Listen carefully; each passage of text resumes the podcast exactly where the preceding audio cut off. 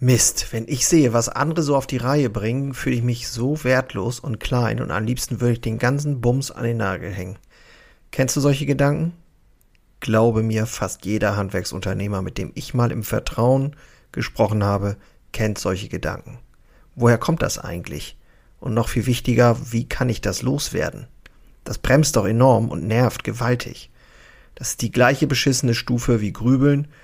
Dein Mehrwert heute, ich biete dir etwas an, was mir hilft, wenn ich in diesen Modus verfalle und lade dich ein, es mir nachzutun.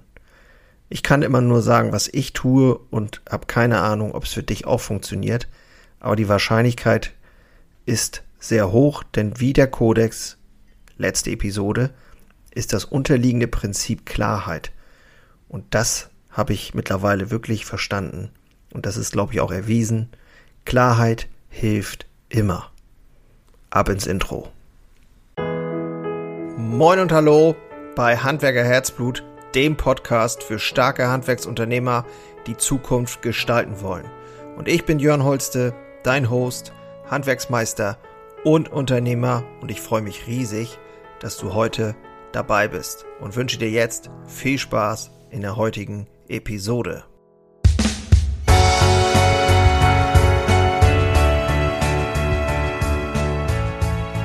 Lass los, du musst einfach nur delegieren und mutig sein und im Vertrauen bleiben. Das habe ich immer wieder gehört. Ja, ist wohl auch richtig, aber so einfach ist es ja nun mal nicht. Denn die meisten Kämpfe und Konflikte finden im Inneren statt. Und was das bedeutet, versteht jeder, denke ich. Ich gehe genau da rein mit anderen Handwerksunternehmern, auch dort mutig hinzuschauen, wo es weh tut, und dann wirklich zu schauen, was es braucht. Und oft ist es viel weniger, als du vielleicht jetzt denkst. Und das führt sofort zu Druckentlastung. Wenn du in die für dich richtige Gemeinschaft willst, dann informiere dich gerne hier in der Infobox und ja, nimm Kontakt auf. So. Wertlos fühlen. Hm. Wenn ich sehe, was andere so auf die Reihe bringen, ich sehe zum Beispiel eine andere Bäckerei mit so tollen Produkten und denke mir, scheiße, wieso geht das bei uns nicht? Und ich sehe einen Laden, der so oder so aussieht und ein tolles Ambiente hat, tollen Auftritt, tolle Mitarbeiter, bla bla bla. Und bin dann eingeschüchtert, denke so, Mann, wir müssten auch mal wieder hier und da mehr machen. Aber wie? Wir schaffen ja nichts. Wenn dir solche Gedanken oder so ähnliche Gedanken bekannt vorkommen, dann bist du grundsätzlich in sehr guter Gesellschaft. Zuallererst, das ist völlig normal. Wir Menschen neigen alle dazu, vor allem anspruchsvolle Menschen, die Leistung bei anderen höher und besser zu bewerten als bei uns. Da gibt es sogar einen Begriff für, der, finde ich, ganz gut passt. Vielleicht nicht auf alles generalisieren, aber äh, der passt, finde ich, ganz gut. Das ist das sogenannte Imposter-Syndrom oder Hochstapler-Syndrom. Und dazu habe ich einen Bericht gefunden aus der Psychologie heute. Und da geht es halt auch darum, äh, kurz zu erklären, wie, warum bestimmte Leute den Eindruck hätten oder haben, sie hätten den Erfolg nicht verdient. Und das hängt damit zusammen, wenn du jetzt zum Beispiel guckst, bei anderen das immer denkst, oh, das ist so toll, das ist so toll. Es hängt damit zusammen, weil du deinen eigenen Erfolg quasi nicht anerkennen kannst oder darunter liegend vielleicht sogar ihn gar nicht verdient hättest. Das ist zum Beispiel oft so, gerade im Handwerk hast du auch Betriebe, die über mehrere Generationen bestehen wie mein Betrieb zum Beispiel, den ich auch übernommen habe, den meine Großeltern gegründet haben. Ich habe einen Betrieb in dritter Generation, den habe ich nicht selber gegründet sozusagen. Und dann kommt relativ schnell so ein Gefühl von, das habe ich ja nicht selber gemacht. Und gemixt mit dann ähm, diesem, diesem Anspruch, den man hat und so weiter, kann das dann dazu führen, dass man das schlecht bewertet oder auch sagt, unbewusst sagt, das habe ich nicht verdient. Und äh, dann hast du so diese komische Situation, dass der Erfolg, den du hast, sogar deine Selbstzweifel äh, begünstigen. Na, und das liegt eben, wie ich schon gesagt habe, unter anderem daran, dass man das Gefühl hat, man hat das ja selber nicht gemacht. Man denkt, redet sich auch ein, ja, wenn ich erfolgreich bin, dann äh, liegt das ja daran, dass irgendwelche Umstände ganz gut waren oder wie auch immer. Und nun äh, andersrum, wenn mir irgendwie Mist passiert, dann sind wir auch immer ganz schnell dabei und sagen, ach, was bin ich bloß für ein Idiot? War, war ja wieder alles meine Schuld und so weiter. Und das Bild passt dann eigentlich oft nicht, wenn man von außen drauf guckt. Jetzt ist ja die Frage, ist dieses, äh, kann dann Erfolg überhaupt eine Quelle für Glück sein oder für deinen Selbstwert sein?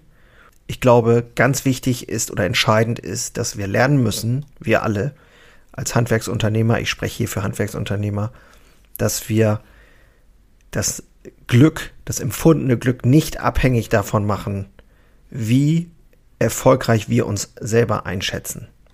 Das ist, glaube ich, eine ganz große Gefahr. Und das muss ich äh, schmerzhaft lernen und auch immer wieder lernen. Und vielleicht du auch. Erfolg hebt kurzfristig vielleicht die Zufriedenheit.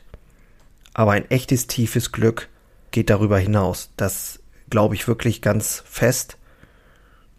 Und wenn man bedenkt, wie viele Menschen wirklich nach Erfolg streben, und wie wenig er dann am Ende doch zum Selbstwert beiträgt, dann ist das schon erstaunlich. Und äh, es geht ja heute hier in dieser Episode darum, eben wirklich zu gucken, wie kann ich, wie kann ich das hinbekommen, dass ich äh, A, auch meine eigenen Themen wieder mehr wertschätze und auch meinen eigenen Erfolg wieder mehr sehe und eben rauskomme aus diesem Negativdenken oder das eben bei anderen so hoch zu bewerten. Ja, also dieses Hochstapler-Syndrom, da geht es eigentlich im Prinzip immer nur darum, dass man seine eigenen Dinge halt äh, immer sehr schlecht bewertet und andere und, und sagt, das habe ich nicht verdient und so weiter und andere Dinge eben höher bewertet. Und das ist natürlich eine Gefahr, weil man so im Prinzip eine Realität schafft, die, wenn du andere Leute fragst von außen, die sagen, hä, wovon redest du? Guck doch mal genauer hin, was du alles schon hast. Und ich kenne solche Aussagen auch von Menschen, die mir nahestehen und die gesagt haben, ey, was haben wir hier eigentlich die letzten Jahre wirklich alles gemacht und gerissen? Ja, aber es ist, wie es ist und äh, ich glaube, der erste Schritt ist ja immer, habe ich hier in diesem Podcast auch schon öfter gesagt, das Bewusstmachen dieser Themen und ähm, mich lässt es halt nicht los, wenn ich über einen längeren Zeitraum mich solche Themen beschäftigen, dann denke ich und kaue ich da so lange drauf rum, bis ich wirklich die, das durchdenke und dieses Verhalten verstehe, um dann tatsächlich auch für mich eine Lösung zu schaffen. Dafür habe ich ja auch hier den Podcast, dass ich eben genau dieses auch weitergeben kann. Ja, was kann man jetzt tun was kann man verändern? Und das ist natürlich die entscheidende Frage. Und ich habe am Ende, äh, am Anfang dir das sehr versprochen, dass ich da, glaube ich, einen ganz guten Hinweis zumindest habe, an dem ich mich auch immer wieder abarbeite. Aber ganz kurzer Einschub, wenn du hier noch dabei bist, freue ich mich, wenn du überhaupt dabei bist. A, B, wenn du meinen Podcast abonnierst, würde mich wahnsinnig freuen. Und ja, vielleicht auch beim nächsten Mal wieder dabei bist oder in ein paar ältere Episoden reinhörst. Und wenn du richtig, richtig, richtig viel Lust hast, dann kannst du mir gerne auch eine Bewertung schreiben. Freut mich natürlich auch. So, was können wir denn jetzt tun? Also, es gibt die sogenannten Vertreter der positiven Psychologie. Da ist ein ganz bekannter Martin Seligmann. Und die haben so, die nennen das Attributionstrainings entwickelt. Und das ist im Prinzip, wie lerne ich gesundes Attribuieren? Das klingt jetzt schlau wie schlau, aber im Prinzip geht es nur darum, wie wir Fehler bewerten. Und ganz entscheidend, und das hast du sicherlich auch schon mal gehört, und vielleicht bringst du es auch so deinen Kindern bei, weil das ist ja auch, ich sag mal, das versuchen wir ja alle, dass wir Fehler als Möglichkeiten sehen, uns weiterzuentwickeln und nicht als Hinweis auf die eigene Inkompetenz. Es gibt ja diesen Spruch, es gibt nur Erfolg oder Lerngelegenheiten, wie auch Trainer manchmal sagen. Denn wenn man ganz ehrlich ist, was ist schon endgültig? Etwas falsch machen ist ja im Prinzip, wenn man es anders sagen will, etwas, ich mache es, habe es einfach nur noch nicht optimal richtig gemacht. Und in den meisten Fällen, bei denen wir es im Alltag mit Erfolg oder Misserfolg zu tun haben, bieten sich ja auch immer wieder neue Gelegenheiten. Wir können uns immer wieder auf etwas neu einstellen. Aber wenn du natürlich als Kind immer wieder auch verinnerlicht hat oder, als junger Unternehmer oder wie ich als jung, junger Handwerksunternehmer, der den Betrieb seiner Eltern übernommen hat, wenn man dann immer wieder verinnerlicht hat, dass Fehler schlecht sind, dann ist dieses Umbewerten in Lerngelegenheiten doch recht schwierig und langwierig. Und da haben eben die Eltern die große, große Verantwortung. Und vielleicht hier noch ein kleiner Side-Hack sozusagen, wenn mein Sohn oder unsere Kinder von der Schule nach Hause kommen, mein Sohn hat irgendwie er ist sonst echt gut in der Schule, aber es kann ja auch mal sein, dass er eine schlechte Note bringt, dann, dann freuen wir uns schon darüber. Also wir, ne, wenn, ich habe ihm letztes Mal fünf gegeben, der hat mich angeguckt wie so ein Auto. Ich sage, ey, David, jetzt hast du mal gecheckt, was passiert, wenn du vielleicht nicht so viel tust für die Schule. Wenn du irgendwas, ne, du weißt doch jetzt genau, was du nicht gut gemacht hast. Und somit kannst du doch fürs nächste Mal wieder ähm, das nutzen. Und dann meinte er, ja, das stimmt eigentlich. Und das finde ich, fand ich wirklich genial. Und ähm, manchmal hilft einfach diese Reflexion, ist meine Bewertung jetzt vernünftig, die ich hier gerade unternehme. Ja gut, manchmal reicht's nicht. Da hilft auch dieses Bild, die Perspektive eines guten Freundes einzunehmen. Oder äh, ja, eines Partners oder so. Und dann mal sich fragen aus dieser Rolle des Partners, wie sehe ich diese aktuelle Situation? Und meistens sind andere ja wesentlich milder mit uns, als wir mit uns selbst. Ja, ansonsten natürlich immer Training, Coaching, solche Themen, denn ich habe gemerkt, der Blick von außen ist für mich so wertvoll geworden, weil wir alle mit diesem blinden Fleck unterwegs sind. Genau. Ich fasse noch mal kurz zusammen. Heute ein bisschen psychologischer, aber es geht um dieses Thema, wie kann ich da rauskommen, dass ich äh, wirklich bei mir selber äh, mehr gucke und nicht zu sehr äh, mich selber zu schlecht bewerte. Und da ist im Prinzip ein ganz einfaches Mittel, sich wirklich die Dinge ähm, mal von außen anzuschauen, ein realistisches, realistischer, oh Gott, realistischeres, na, egal, Bild zu zeichnen und wirklich genau hinzugucken und Fehler als Chancen zu sehen. Und wenn das auch ein bisschen platt klingt, ist das hier nochmal ganz deutlich geworden, auch in diesem Bericht in der Psychologie heute, dass das tatsächlich extrem, extrem wichtig ist. Genau, wenn du jetzt hier zuhörst und denkst, jo, ich habe bestimmt auch eine ganze Menge blinde Flecken und sagst ja, solche Gedanken sind auch eben echt störend und bringen ja nichts. Du willst mal mit gleichgesinnten Handwerksunternehmern dich austauschen oder möchtest mal deine blinden Flecken ausgeleuchtet haben, dann informiere dich gerne hier in der Infobox unter handwerkerherzblut.de und ja, ansonsten freue ich mich, dass du dabei warst, wenn du nächstes Mal wieder dabei bist und ich mache hier heute den Sack zu. Mach's gut, danke, ich bin raus. Ciao.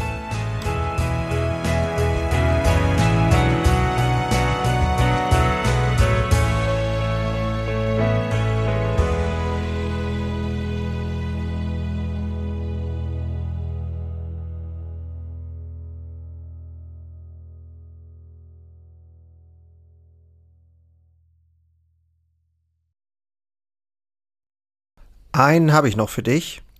Ganz kurz. Deine drei Krafthebel, um sich als Handwerksmeister maximal klar und wirksam zu entwickeln. Endlich wieder Puls fühlen und vorankommen bei dem ganzen Wahnsinn. Es darf für dich leichter werden. Ich habe ein äh, so ein Dauerbrenner-Webinar aufgenommen. Das schalte ich immer mal wieder online. Und unter dem Link in den Shownotes findest du den Zugang dazu.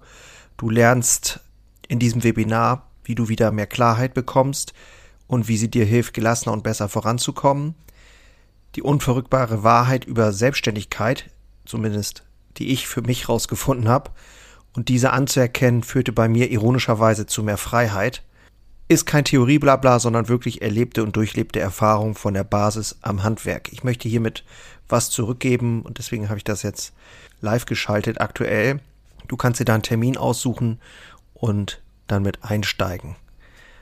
Also, das eigene Handeln und Verhalten mal auf den Prüfstand stellen und damit du da nicht die gleichen Fehler machst wie tausende andere und ich vor dir, teile ich dir dort ganz einfach meine simple Drei-Hebel-Strategie, um wieder wirksamer und klarer in die Zukunft zu kommen. Würde mich freuen, dich dort kennenzulernen. Alle Infos findest du, wie gesagt, unten in den Shownotes. So, und jetzt bis zum nächsten Mal. Mach's gut. Ciao.